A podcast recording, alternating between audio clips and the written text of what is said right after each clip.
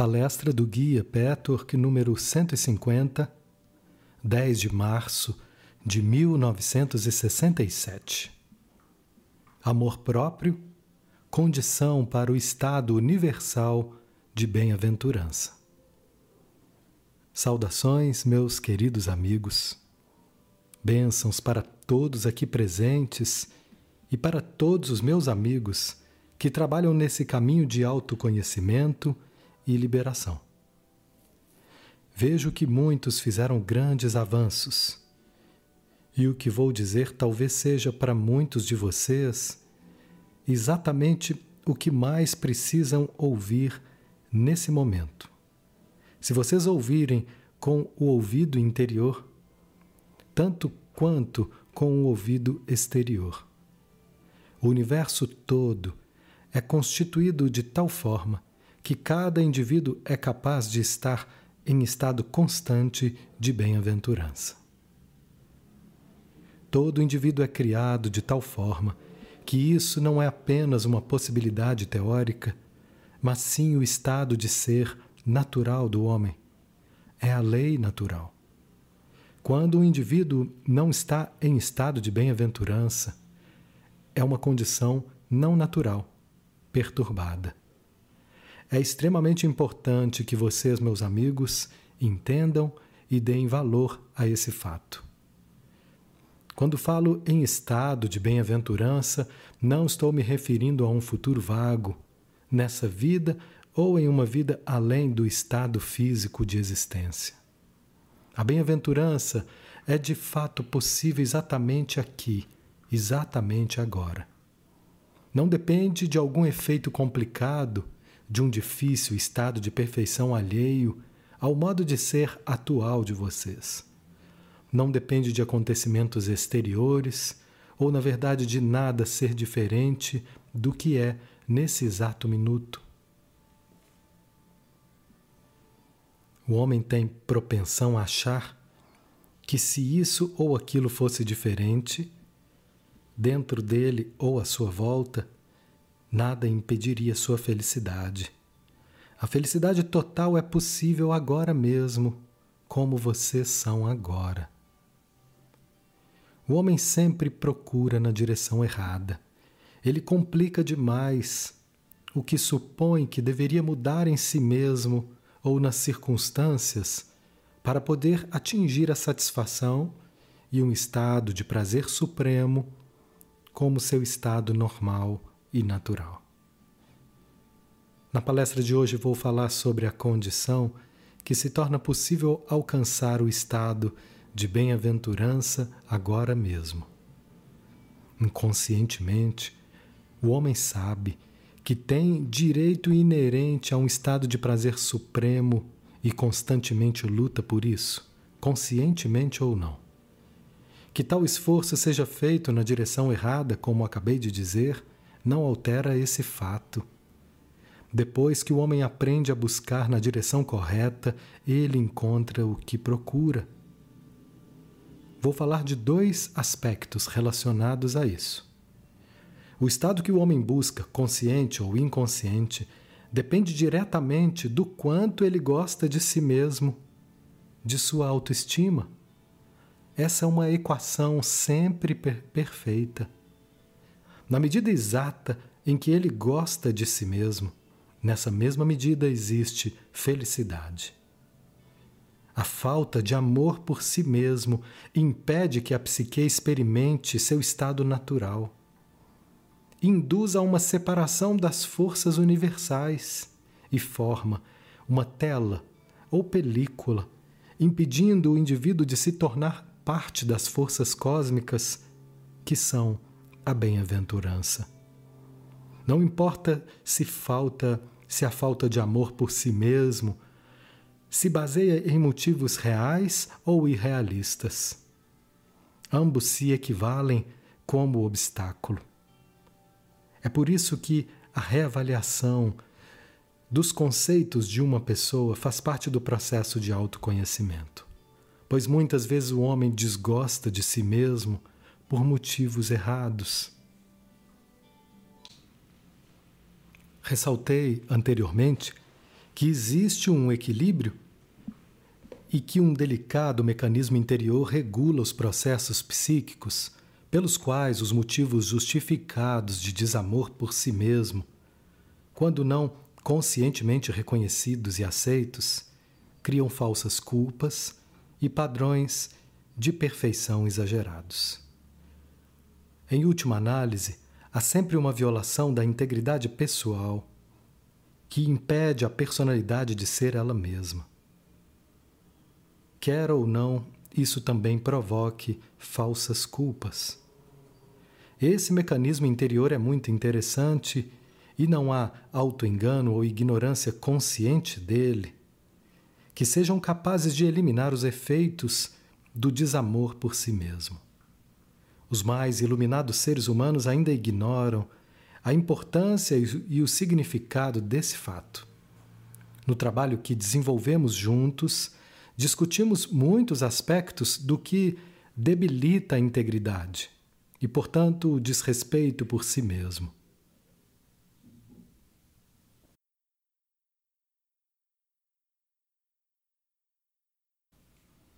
Qualquer caminho de autoconhecimento precisa lidar com as atitudes e movimentos mais sutis e inconscientes da alma, pois seu efeito é muito maior do que a maioria das pessoas sequer imagina.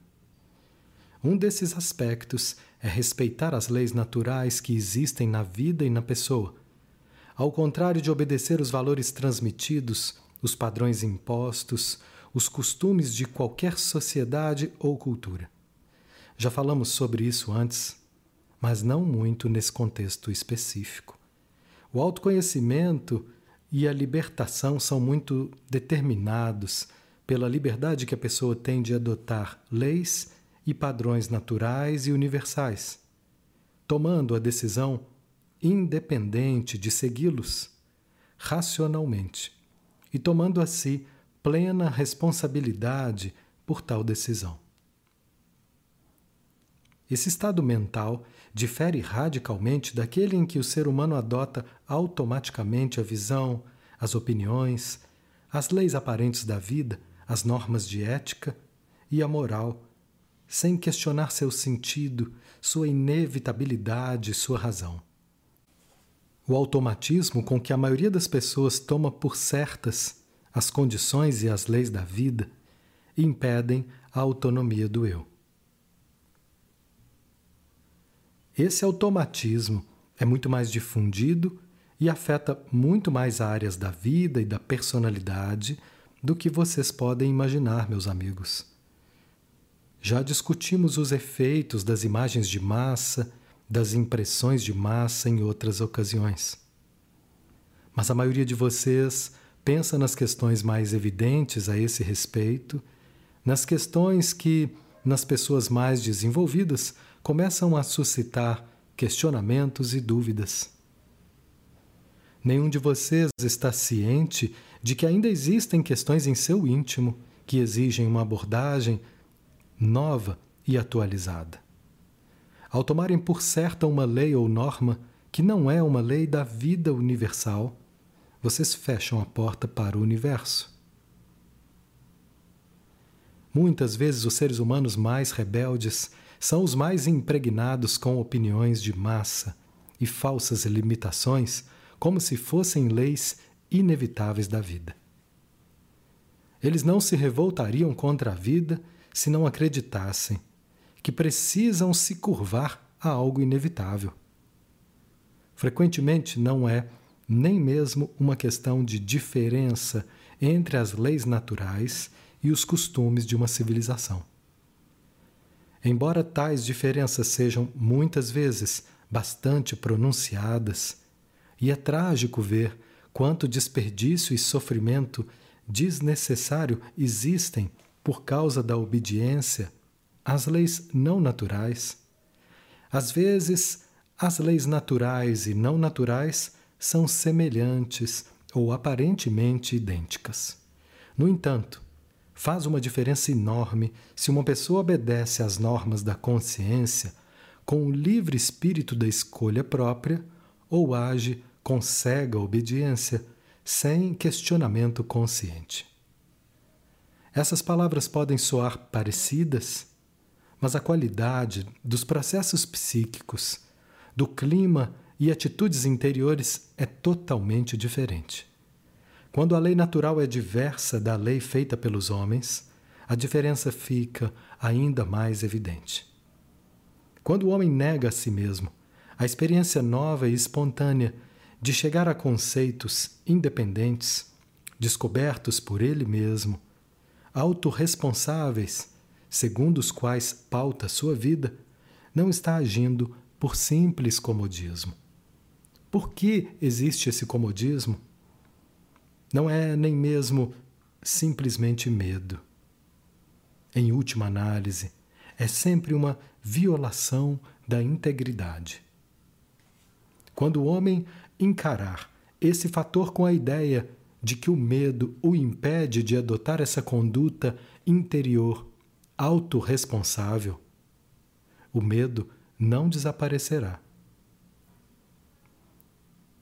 Quando ele perceber que essa integridade é afetada por causa de sua recusa em buscar respostas próprias, o senso inato de decência, a vontade de ser autêntico, muitas vezes constituem o incentivo que falta enquanto o homem ignorar essas questões mais profundas de integridade pessoal. Pois bem, por que a integridade fica prejudicada quando uma pessoa se recusa a obter respostas autônomas sobre as regras da vida, as aparentes restrições e limitações da vida. Sempre que alguém toma leis e normas por certas e inevitáveis, sem questionamentos, há covardia. É falta de coragem que induz a pessoa a repetir códigos morais que, lhe, que lhes foram transmitidos, em vez de questioná-los com seu raciocínio mais profundo, sincero e honesto. Ela aceita muitas leis impostas porque tem medo das consequências. Tem medo de que a opinião dos outros seja diferente da dele, o que poderia causar conflito.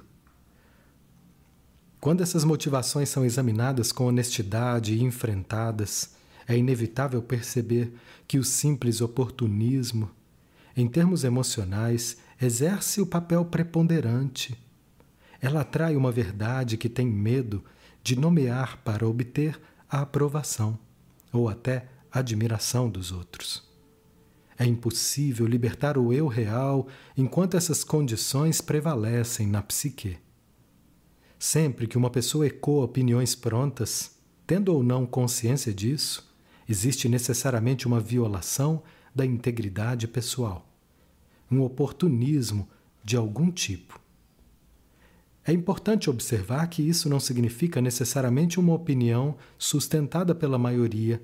Pode se aplicar igualmente a uma opinião rebelde de um grupo minoritário. Também, nesse caso, a motivação é cega, não contestadora, de matiz emocional que pode conter covardia e oportunismo. Mesmo que externamente pareça corajoso desafiar o resto do mundo. A preguiça em pensar nunca é apenas preguiça per si. Ela sempre contém o oportunismo covarde de estar de acordo com um determinado ambiente que a pessoa acredita. É muitíssimo necessário para ela e que ela não pode se dar ao luxo de antagonizar. Há uma especial tentação que fortalece a tendência de fugir ao questionamento autorresponsável e aos conceitos formados, independentemente e de acordo com as leis naturais da vida. Essa tentação é que todo mundo afirma que os ditames da sociedade são bons e corretos, enquanto o amor contido nas leis naturais muitas vezes é ignorado. Assim, o homem que segue as leis feitas pelo homem é respeitado por sua bondade e correção. isso não é tentador apenas do ponto de vista da necessidade de aprovação dos outros, mas é um aparente remédio contra as dores da falta de confiança e amor por si mesmo.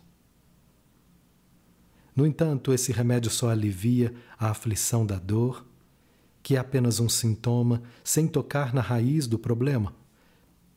Quando são eliminadas as verdadeiras razões do desamor por si mesmo, a coragem de ser cresce na mesma proporção.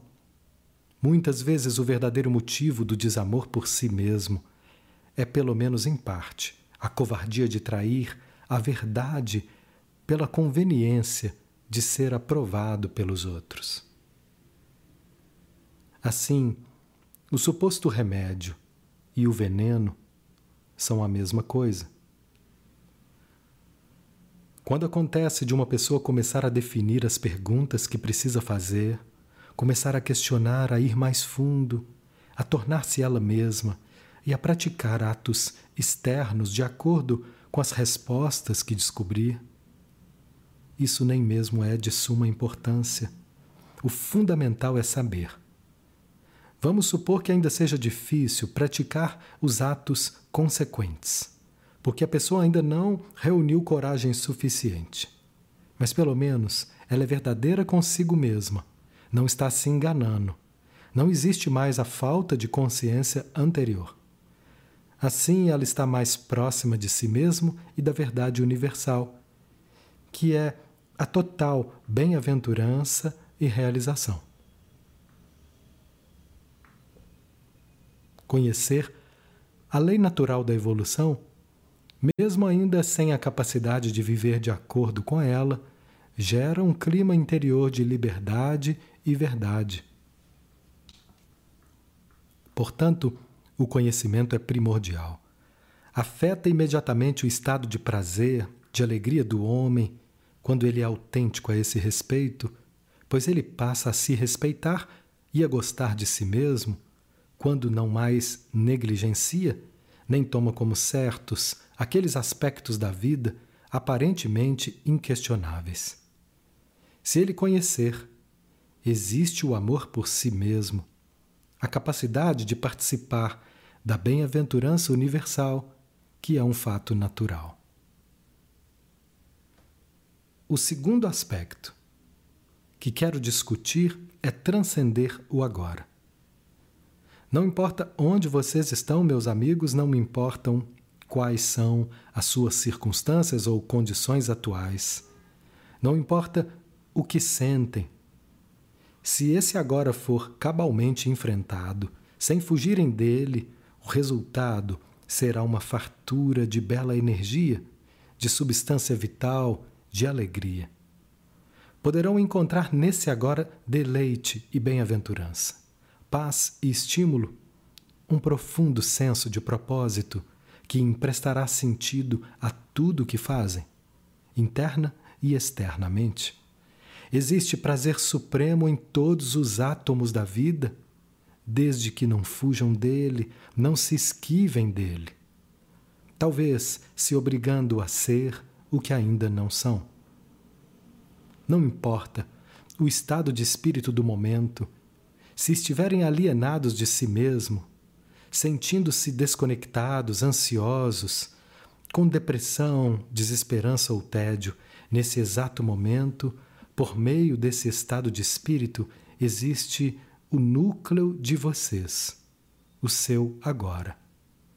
E se vocês encararem esse agora, se o observarem e permanecerem no estado de espírito daquele momento e o transcenderem, vocês não precisarão esperar por um futuro distante, nem por um estado de ser diferente, um estado de perfeição. Vocês terão necessariamente a força vital e a substância vital do agora imediato. Portanto, terão a bem-aventurança. Farão parte de uma corrente móvel de crescimento, de evolução. Inevitavelmente vão gostar de si mesmos num nível profundo e sutil normalmente encoberto. Muitas vezes parece que é a coisa mais difícil que o homem tem a fazer. No entanto, é a mais fácil. Por mais que vocês já tenham ouvido falar, por mais que vocês já tenham ouvido essas palestras, em diferentes contextos, a força do hábito está profundamente instilada por dois motivos: o de tomar as coisas como certas, sem questioná-las, e o de fugir ao estado de espírito do momento, para não ter consciência de si mesmo. Esses dois aspectos são essenciais para estar no centro vital do seu eu real, onde todo o bem existe com poder imensurável para todo sempre. Esse poder está à espera de ser utilizado quando vocês acordarem para essa realidade. No fundo desse seu centro, que pode ser atingido pelo caminho que lhes mostro, existe esse poder e a presença de toda a sabedoria constantemente disponível. Nesse centro, a vida eterna se manifesta nesse exato momento. Qualquer um dos meus bons amigos ficaria surpreso se visse uma lista com todas as coisas que ainda toma por certas e como cegamente aceita muitas leis e preceitos como sendo inevitáveis e que absolutamente não são naturais. Portanto, meus amigos, examinem a si mesmos desse ponto de vista.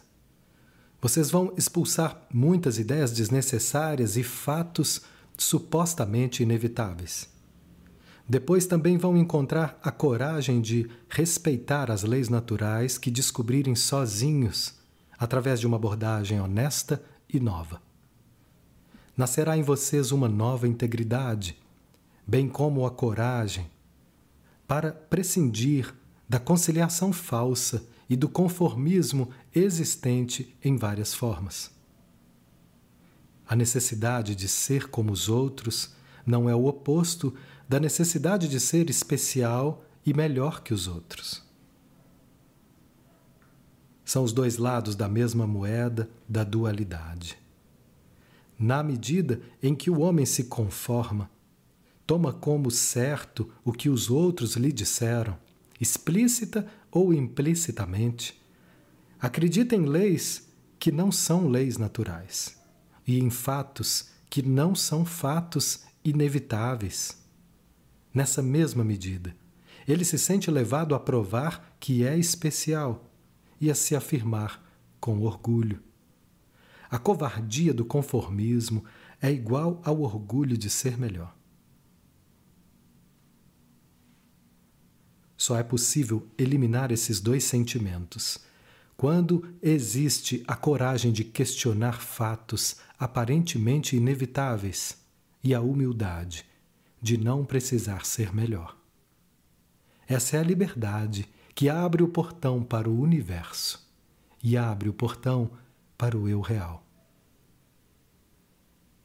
Quando há essa coragem e essa humildade, é fácil a pessoa perguntar-se naquele momento o que está sentindo, onde está, por que reage de determinada forma, qual a razão dessa reação, em vez de deixar tudo isso em um clima vago e nebuloso.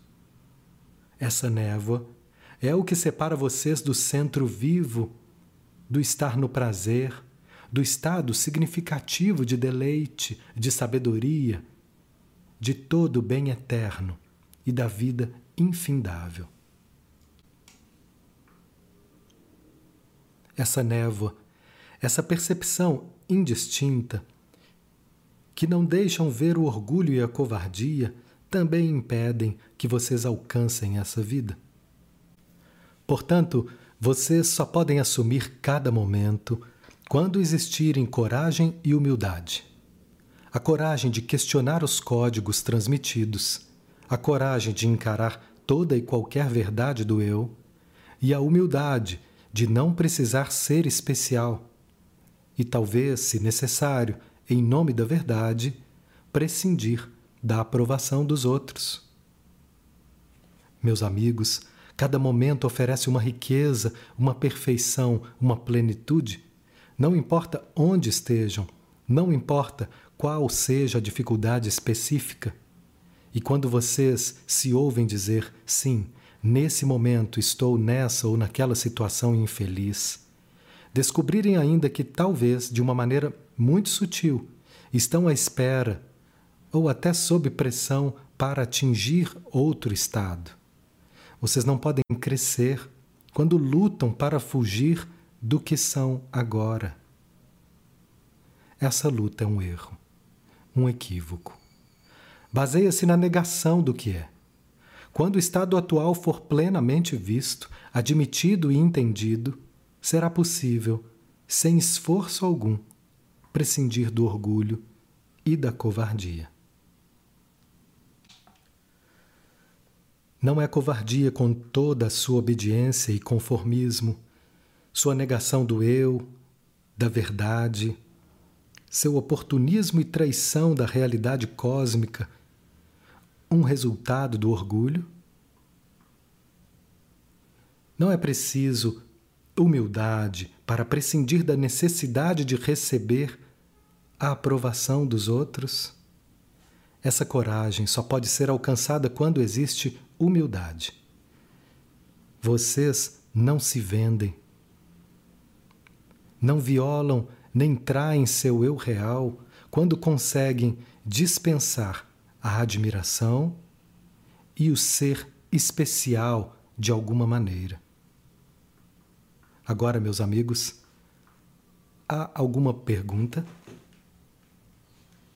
Pergunta você fala de pessoas que querem ser melhores que os outros, querem ser especiais. Mas e aqueles que acham que não são boas como os outros? Resposta: é o mesmo. É outra vez a dualidade, os dois lados da mesma moeda. Ninguém sabe realmente, ninguém que sabe realmente do seu valor, precisa provar que é melhor que os outros somente aqueles que duvidam de seu valor. É por isso que comecei essa palestra dizendo que o amor de si mesmo é o segredo do estado de bem-aventurança. Aqui existe o círculo vicioso. Tanto mais o homem se trai, menos gosta de si mesmo, e maior sua necessidade de ser aprovado pelos outros para atenuar suas dúvidas. Quanto maior a tentativa de fazer com que os outros lhe deem aquilo que ele pode encontrar em si mesmo, mais é levado a atrair a verdade do universo, que é a sua própria verdade. Só se pode sair desse círculo vicioso pelo caminho do autoconhecimento. Cada momento de descontamento, de descontentamento, contém respostas para vocês. Se procurarem essas respostas, transcenderão o agora e sentirão a verdade do universo, que é toda partícula de vida, é infinita bem-aventurança. Pergunta: Eu pergunto por outra pessoa, a quem quero ajudar. Resposta: Quando se trata desses níveis, não se pode ajudar os outros, a não ser mostrando a eles o caminho desde que queiram. Mas essa vontade precisa existir em todos, pois, caso contrário, é impossível ajudar. Infelizmente, a maioria das pessoas prefere fazer qualquer coisa, ir a qualquer parte, em vez de encarar o eu. A maioria das pessoas teme isso e procura freneticamente evitar essa situação. Quando uma entidade está pronta para olhar para aquilo que vai proporcionar respostas verdadeiras, ela fatalmente terá ajuda. Não há outro meio, e isso se aplica igualmente a todos os seres humanos. Ninguém pode ajudar outra pessoa a estar no agora, pois isso pressupõe um desejo absoluto e primário. Quero olhar a verdade em mim mesmo. Qualquer um nesse caminho que diga essas palavras para si mesmo todos os dias, muitas e muitas vezes, e principalmente nos momentos em que se sentir descontente, desconectado, terá resultados surpreendentes. o que não quero olhar nesse momento. Quando uma pessoa faz isso, as respostas surgem. Absoluta e fatalmente na proporção exata da sinceridade e da força desse desejo. Caso contrário, não há resposta, meus amigos. Isso se aplica àqueles que ainda não começaram a descobrir as profundezas que existem no eu, que necessitam ser exploradas e trazidas à luz da consciência. Também se aplica àqueles que estão de fato dedicados ao trabalho do caminho, pois também eles têm pontos cegos, onde continuam a negligenciar o que mais precisa ser encarado enquanto dão atenção exagerada a outros aspectos que podem ser importantes em si mesmos, mas que já começaram a ser encarados e que recebem ênfase excessiva simplesmente porque essa última verdade serve para encobrir outras verdades que a pessoa ainda não está pronta para ver. Por mais que já tenham crescido, eles também passam por momentos no dia que não utilizam ao máximo, que passam despercebidos e não são examinados, permanecendo nas camadas exteriores sem jamais atingir o núcleo causador da perturbação. Também nesse caso, a perturbação pode ser fa falsamente aceita como se fosse inevitável, e tomando por certo aquilo que não é assim. Eles também racionalizam aspectos da vida e de si mesmos. Cada momento contém uma riqueza, meus amigos, uma riqueza que é indescritível. A mente humana a essa altura carece do equipamento para mesmo remotamente conceber essa riqueza. Talvez ela possa ser comparada à teoria dos átomos, ou melhor, à ciência dos átomos. Essa ciência mostrou ao homem que as menores partículas que não podem ser vistas a olho nu contêm um poder tão grande que podem destruir enormes áreas de habitações e milhões de vidas humanas. Mas esse mesmo poder contém a possibilidade de afetar a vida humana de maneira positiva no mesmo grau de sua destrutividade. É a atitude mental do homem que determina em que direção irá esse poder. Mas, quer esse poder seja usado de uma forma construtiva ou destrutiva, a raça humana começa a ter consciência do poder das mais ínfimas frações. Um conceito novo e estranho para o pensamento humano, pois até então o raciocínio do homem se voltava para o tamanho. Em outras palavras, coisas grandes podem gerar um poder grande, coisas pequenas geram um poder pequeno. Com a ciência atômica começou uma reorientação revolucionária, obrigando o homem a reconhecer que o poder não é uma questão de tamanho, mas sim de qualidade. Com esse novo conceito, a verdade de uma nova dimensão começou a se abrir. É exatamente a mesma coisa com o agora de cada momento. Cada fração de tempo, de existência, de vida contém um poder e uma riqueza que ultrapassam de longe em alcance, profundidade e potencial o poder do átomo. Pois é um poder espiritual e com tal e como tal supera todas as manifestações físicas, inclusive o poder atômico. Sabendo-se que a fração de vida contém tal poder e é utilizado examinando-se sua manifestação negativa, o núcleo inerente de poder pode ser usado positivamente. O homem, por enquanto, ignora totalmente desse fato. Ele atribui poder a todas as outras circunstâncias e fatores, mas não ao exato agora. Ele deixa de ver a verdade de cada agora, que cada agora contém incomensurável força vital que pode ser liberada quando todas as obstruções ao agora são enfrentadas. Vocês só precisam voltar a atenção para isso. Então descobrirão riquezas e poderes ainda inconcebíveis na sua totalidade, mas cujos primeiros vislumbres já vão deixá-los espantados. Vocês não precisam esperar pelo amanhã, não precisam nem mesmo esperar por um estado diferente de existir. O amanhã desejado, ou o desejado estado de existir diferente, virão como resultado do enfrentamento da verdade desse momento.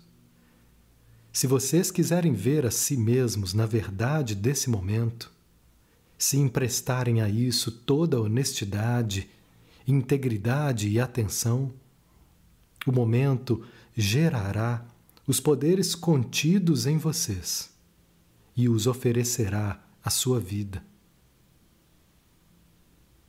Pergunta: Parece que a expressão ver a verdade em si mesmo perdeu muito de sua força, porque muita gente usa essa expressão e alega que vê a verdade em si mesma, mas eu sei que não é assim.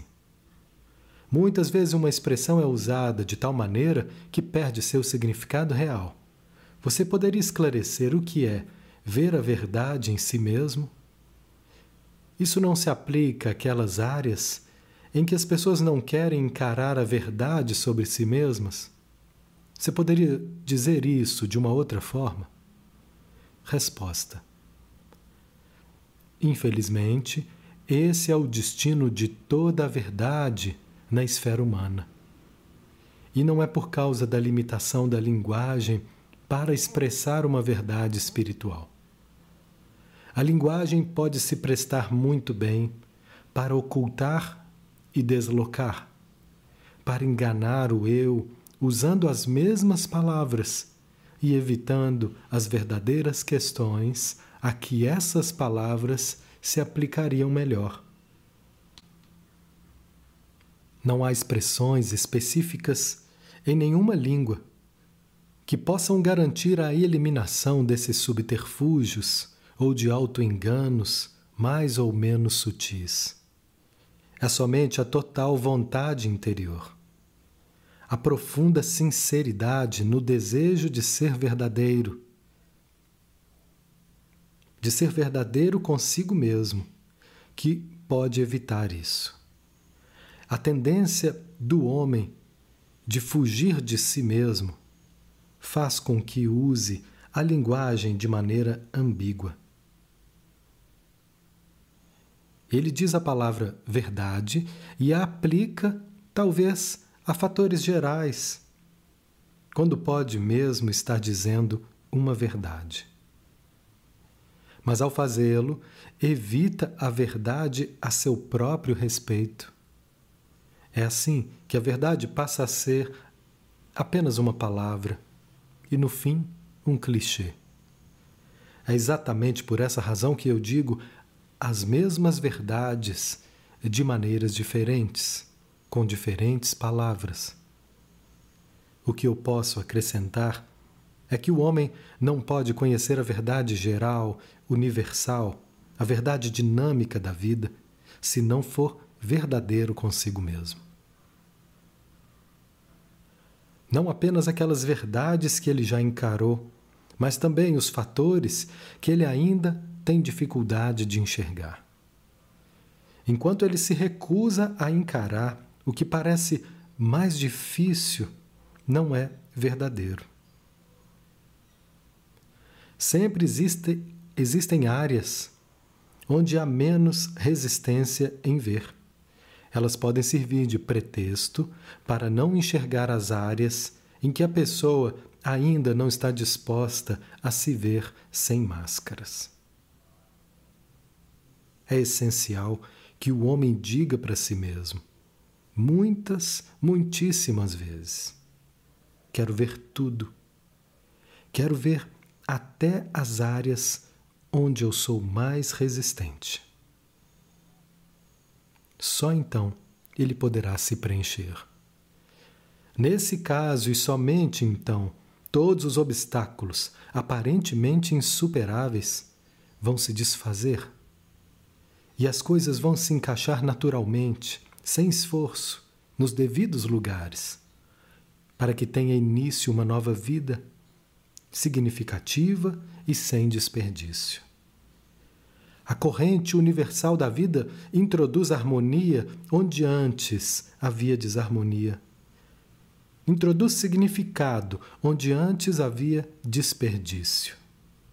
Introduz realização onde antes existia frustração. Introduz prazer supremo onde antes existiam dor e privação. Mas a coragem e a humildade para ser totalmente verdadeiro com o eu precisam ser cultivadas e invocadas. Diariamente, por assim dizer, não com declarações vazias, mas com real intenção. Não tenho medo de olhar, seja o que for que não queira ver. Peço que a sabedoria e o poder divino dentro de mim me façam ver o que eu não quero ver, para que eu possa fazer as mudanças cabíveis. Isso precisa ser feito sistematicamente, para se obter a libertação total de todas as algemas desnecessárias que prendem o eu real, para atingir a verdade venturosa do universo. Pergunta: Gostaria de fazer uma pergunta sobre uma coisa estranha e assustadora que tem me acontecido. Quando eu me sinto particularmente libertado, depois de alguns esclarecimentos, e noto uma sensação crescente de força vital dentro de mim, durante a meditação, tenho a impressão de que meus órgãos genitais vão se separar de mim. Sinto uma nova esperança, mas ao mesmo tempo essa esperança encerra um medo. O que você pode dizer a respeito? Resposta: Essa experiência é uma expressão de um progresso maior do que talvez você consiga apreciar nesse momento. Como resultado de muito entendimento e verdade que você adquiriu, e também como resultado de uma certa mudança no seu interior. Você liberou um poder vital que até agora estava paralisado. Isso leva à esperança, quando talvez antes você achasse que jamais sentiria outra vez a sensação de estar vivo, de prazer e deleite. Ao mesmo tempo, isso trouxe à tona um equívoco profundamente arraigado na sua psique, ou seja, se você der razão à energia vital do seu corpo, pode correr algum perigo, em particular, a perda dos órgãos genitais. Esse é um equívoco frequente, mas não altera o fato de que é uma ameaça real para você. Até agora você não tinha consciência dela. O seu raciocínio exterior impossibilitava a admissão de uma alternativa tão absurda. No entanto, a criança em você é regida por essa ideia e é responsável por muitas das suas dificuldades. Descobrir a realidade viva desse equívoco, não como uma teoria psicológica, mas como uma convicção pessoal, acabará permitindo que você perceba que essa é uma ideia falsa quando você teme a esperança que brota, é porque ainda acredita na verdade da ameaça. De modo que a esperança de uma nova vida encerra ao mesmo tempo o perigo representado pelo seu equívoco. O seu conflito parece ser: devo ficar do jeito que estou, inerte, sem uma vida significativa, mais sozinho e mais distante de qualquer sentido e deleite ou devo dar um passo e talvez perecer? Esse é o estado em que você se encontra agora interiormente. Isso só pode ser resolvido quando você entender verdadeiramente que a concepção errônea é errônea. A dor vai desaparecer, pois é resultado da concepção errônea e do conflito decorrente. Pergunta como relação a viver no agora e ver o que está ali. Descobri que sempre existe uma leve sensação de necessidade de confirmação. Isso me fez perceber que dificilmente vivo fora do ego. Tudo está sempre voltado para conseguir essa confirmação. Eu vivo para ser o que eu gostaria de ser, não o que eu sou. Você pode me ajudar? Resposta: O círculo vicioso que discuti nessa palestra está em ação a sua necessidade de confirmação. Baseia-se na dúvida de que você seja o bastante, que os seus próprios valores intrínsecos sejam suficientes para você.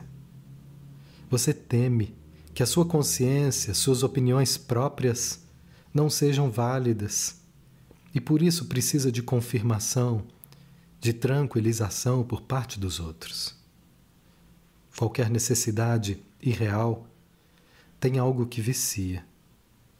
Quanto mais a pessoa precisa dela, mais forte se torna o impulso doentio.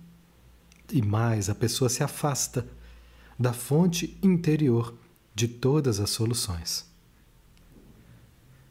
Além disso, quanto mais ela se acostuma, mais acha que vai precisar disso. Quando você entra no momento e descobre que essa é sua situação atual, o passo seguinte deveria ser perguntar a si mesmo que confirmação específica você quer. Depois de colocar isso em palavras, você pode perguntar em que aspecto da questão envolvida você está inseguro. A sua verdade pessoal precisa ser trazida à tona e comparada com a correspondente incerteza.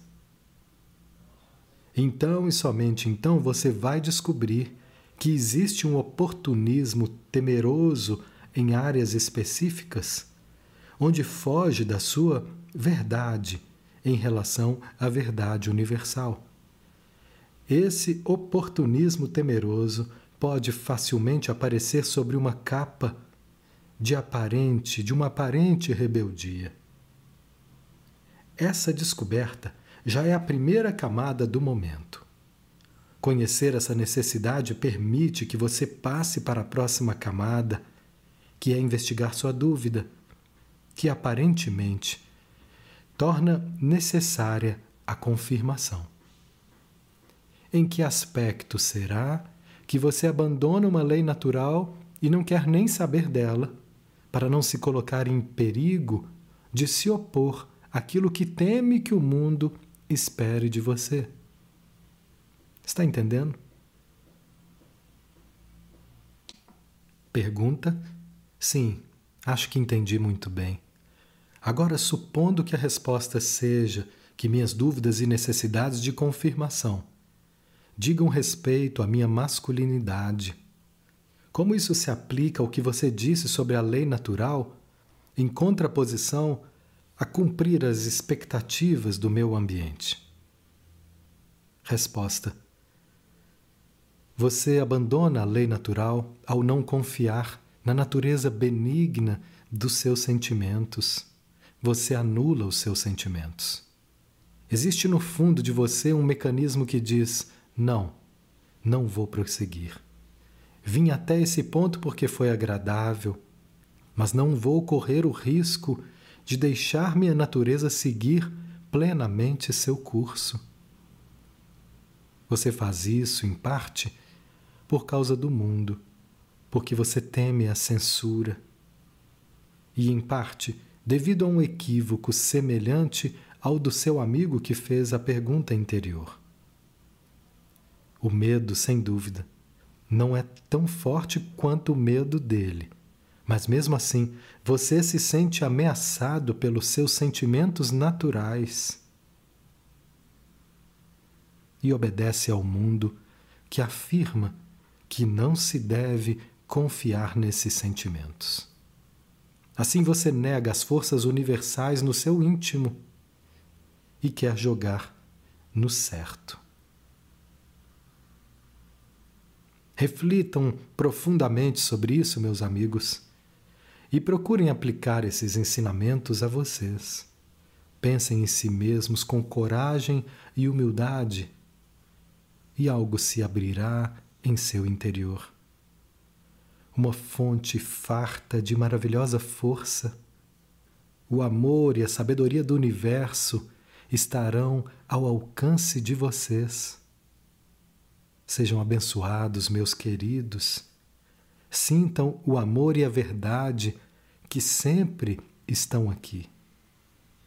Fiquem em paz. Fiquem com Deus.